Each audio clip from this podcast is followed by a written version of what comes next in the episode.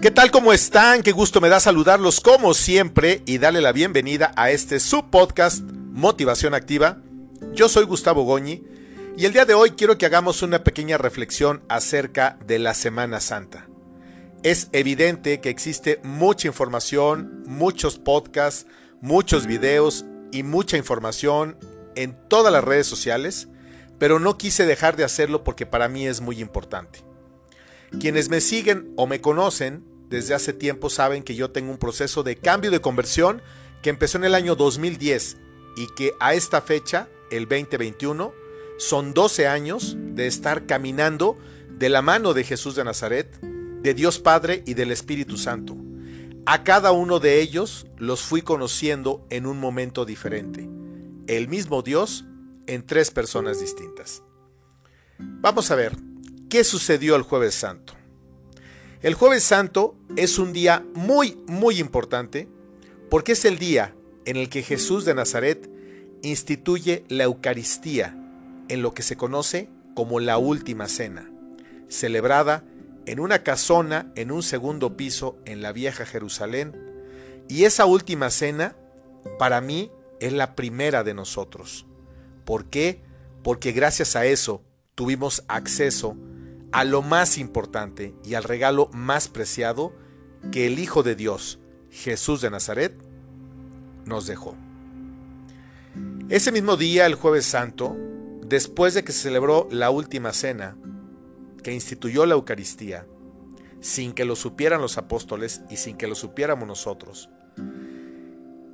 Jesús va a Getsemaní. Se va solamente con algunos de sus apóstoles Getsemaní es el huerto de los olivos que está ubicado en el monte de los olivos. Hay personas que confunden el monte de los olivos con Getsemaní, que es el huerto de los olivos, y son dos cosas totalmente diferentes. Diferentes en cuanto a su ubicación, pero no al nombre. Finalmente, el huerto de Getsemaní, el huerto de los olivos, está ubicado en el Monte de los Olivos, que es un lugar donde hubieron muchos otros eventos encabezados por Jesús de Nazaret. Pero es justamente en Getsemaní, en el huerto, que él camina hacia adentro del huerto y había una gran roca en la que él se hinca y se pone a orar. Le da un miedo como de muerte, porque así se los describe después a sus apóstoles cuando les reclama que están dormidos en vez de ayudarlo a orar. Y en ese justo momento Jesús de Nazaret ve pasar todos los pecados cometidos desde Adán y Eva hasta el último que se vaya a cometer antes de que el mundo termine y Jesús de Nazaret venga por segunda y última ocasión. En esa piedra, él sudó sangre. Médicamente existe un nombre para esto que no lo recuerdo, pero que alguien para que sude sangre es porque está siendo sometido a una prueba muy, muy, muy fuerte y lo que pasó con Jesús. Quienes me siguen saben que yo estuve en Jerusalén hace año y medio y yo estuve en todos estos lugares. Y creo que uno de los lugares que más tenía yo interés de conocer, bueno, yo tenía interés de conocerlos todos, pero era justamente el huerto de Getsemaní y la roca donde él sudó sangre. Al final de su oración, él sabe que ya vienen por él, porque hubo alguien que lo traicionó dentro de sus apóstoles, dentro de sus amigos, que fue Judas Iscariote. Llega con los soldados romanos, previo al pago de 30 monedas que se dice que le entregaron, que en aquel momento era una cantidad muy importante de dinero, y entonces apresan a Jesús. Y es donde justamente inicia su calvario. Lo llevan de Getsemaní a la vieja Jerusalén, que en ese momento era la única Jerusalén, pero en la actualidad es conocida como la vieja Jerusalén, la amurallada Jerusalén que está llena de historia por todos lados. De Getsemaní a Jerusalén deben de ser alrededor de unos 6 kilómetros más o menos. En coche seguramente se hacen unos 10 o 15 minutos, pero caminando seguramente se hace mucho más tiempo. A partir de ahí, a él lo amarran de las manos, se dice que un poco de los pies para que no pudiera dar pasos o zancadas tan grandes y empiezan a golpearlo a insultarlo, a escupirlo y todo lo que tú te puedas imaginar. Lo llevan directamente a una cárcel, que es donde lo tienen, toda esa noche, aunque hay quienes dicen que esa misma noche es presentado ante Caifás, que era el sumo sacerdote de aquella época del gran templo, el gran templo de Salomón, que después fue reconstruido y mejorado por Herodes el Grande. Pero finalmente, ya ha sido el mismo jueves, es que el viernes por la mañana es presentado ante Pilato. Poncio Pilatos era el gobernador de Judea en aquella época. Nos estamos remitiendo al año 33 de esta nueva era. Recuerden que hay un antes de Cristo y un después de Cristo. El después de Cristo se empieza a contar desde el año 1 en el que él nace en un poblado conocido como Belén. Estamos en el año 33 y Poncio Pilatos era el gobernador de Judea.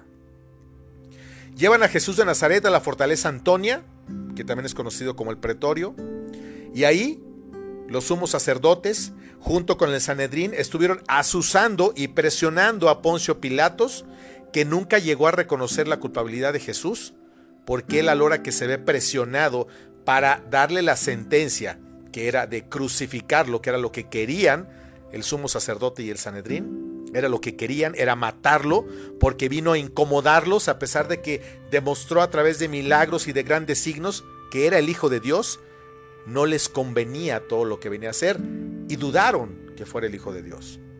Seguramente tú y yo también hubiéramos dudado, porque es muy fácil decir, ay, qué bárbaro, yo lo hubiera reconocido. No, seguramente no lo hubiéramos reconocido. Entonces, al no encontrar elementos, tuvieron que presionar a Pilatos como gobernador de Judea, que no quería tener una revuelta, porque estaba previo a la celebración de la Pascua, y entonces canjea a Jesús de Nazaret por Barrabás, que era un asesino, un ladrón y alguien que era conocido por todas sus fechorías. Jesús de Nazaret fue crucificado porque no negó ser el Hijo de Dios.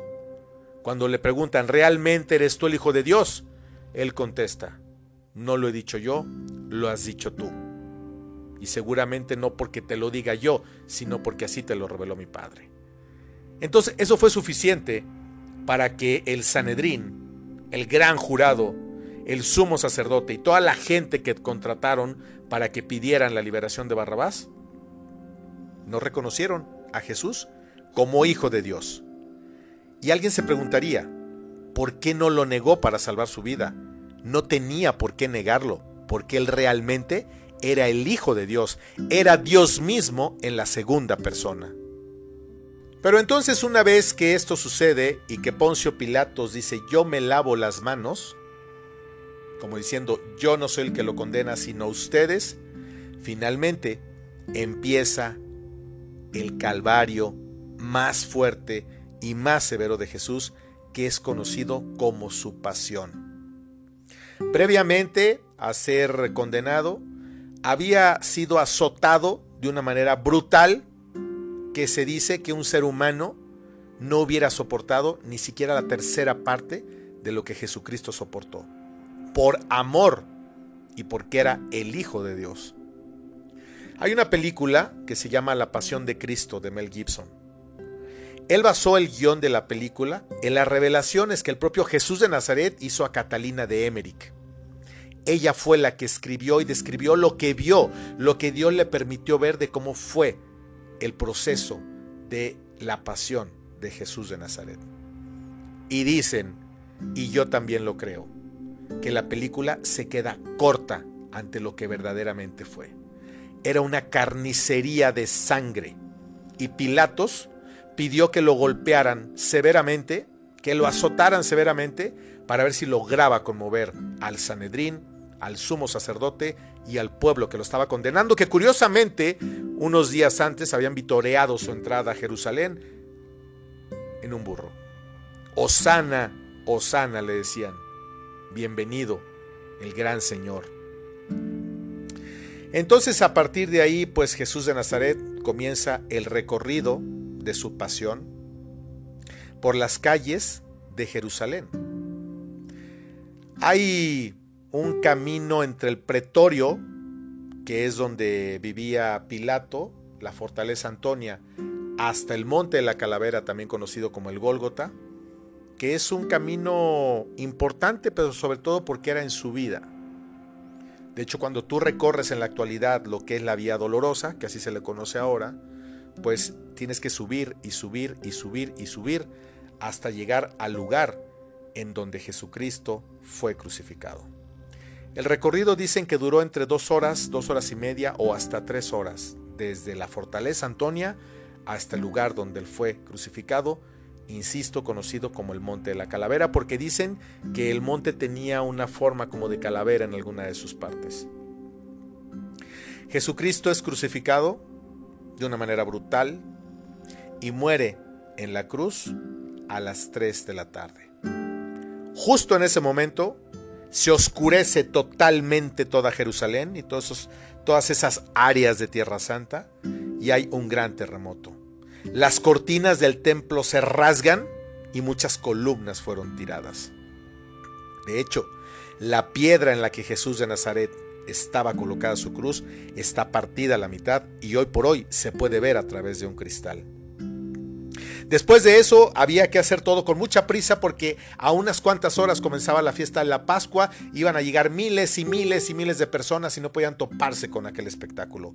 Aunque a decir verdad estaban acostumbrados porque los romanos crucificaban a toda la gente que no seguía las creencias de ellos o que no apoyaban al César o que no apoyaban a los romanos y etcétera, etcétera, como siempre las injusticias.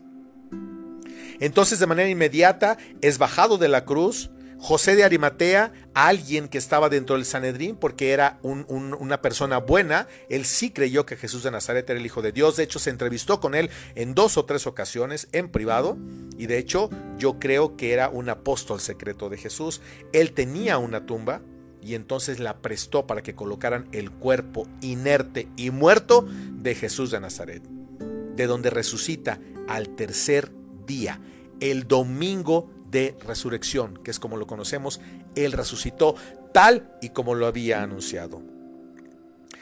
Ustedes recordarán que Pilatos mandó escribir sobre una placa Jesús de Nazaret, rey de los judíos, y que si fue, y que lo es también de absolutamente todos nosotros, porque no se sacrificó ni dio su vida solamente por el pueblo judío. Recordemos que Jesús de Nazaret era judío nació en terrenos judíos, hijo de María y de José, que eran oriundos de Nazaret. Podría decir muchas más cosas acerca de la pasión y muerte de Jesús de Nazaret, pero insisto, hay mucho material, mucho más importante y más calificado que el mío. Yo lo hago por la emoción, por el agradecimiento y por el profundo amor que tengo por Jesús de Nazaret, que dio su vida por ti y por mí. Él murió por ti y por mí en esa cruz a las 3 de la tarde en el año 33 cuando tenía 33 años de estar viviendo en el planeta Tierra. Él reconcilió con su muerte a la tierra con el cielo, derrotó a la muerte en la cruz. Por eso el diablo lo tentó tantas veces porque lo que quería era que no diera su vida porque él sabía que iba a perder. Nos convirtió también de manera automática en hijos de Dios Padre de Abba, de Vavá, como le digo yo, que es el equivalente a papi, papito, papá. Dejamos de ser criaturas, como se nos mencionaba en el Antiguo Testamento, para ser hijos del Padre. Porque Jesús siempre que hablaba no lo hacía a título personal. Decía, estoy hablando por mi Padre y estoy replicando lo que yo veía que hacía mi Padre y que decía mi Padre. Después de que resucitó estuvo 40 días entre nosotros. Miles de personas lo vieron en muy diversos lugares. Pero la primera persona que lo vio cuando resucitó fue María Magdalena. Una mujer a la que salvó de ser apedreada porque se dice que se le acusaba de muchas cosas. Aquí hay muchas versiones que dicen que sí era prostituta y que no era, pero finalmente tenía siete demonios dentro, lo cual quiere decir que tenía una vida bastante, bastante complicada, como la tenía yo. De hecho, yo me comparo con María Magdalena. No le importaron sus pecados, no se le apareció a la gente más importante porque pudo haberlo hecho, pudo haberse bajado de la cruz, pudo haber detenido todo, sin embargo no lo hizo porque amaba profundamente a nosotros, nos amaba profundamente y cumplió las instrucciones de Dios Padre. De hecho, en Getsemaní le dice, Padre, si es posible, pasa de mí este cáliz, pero inmediatamente dice, pero que no se haga mi voluntad, sino la tuya. Y el Padre guardó silencio. Por eso en la cruz Jesús le dice, Padre mío, ¿por qué me has abandonado? Porque no lo sentía, porque no lo escuchaba y porque no lo oía. Pero el universo entero estaba conmovido de ver lo que estaba sucediendo en Jerusalén. La primera que lo vio resucitado fue María Magdalena, y los últimos que los vieron fueron sus apóstoles. Esos apóstoles que lo abandonaron, que tuvieron miedo, Pedro lo negó tres veces, uno lo traicionó, lo dejaron solo en la cruz, excepto Juan, que estuvo al lado de la Virgen María, y sin embargo, aún así, Jesucristo los siguió amando, y a nosotros también, a través de ellos. Padre, perdónalos porque no saben lo que hacen.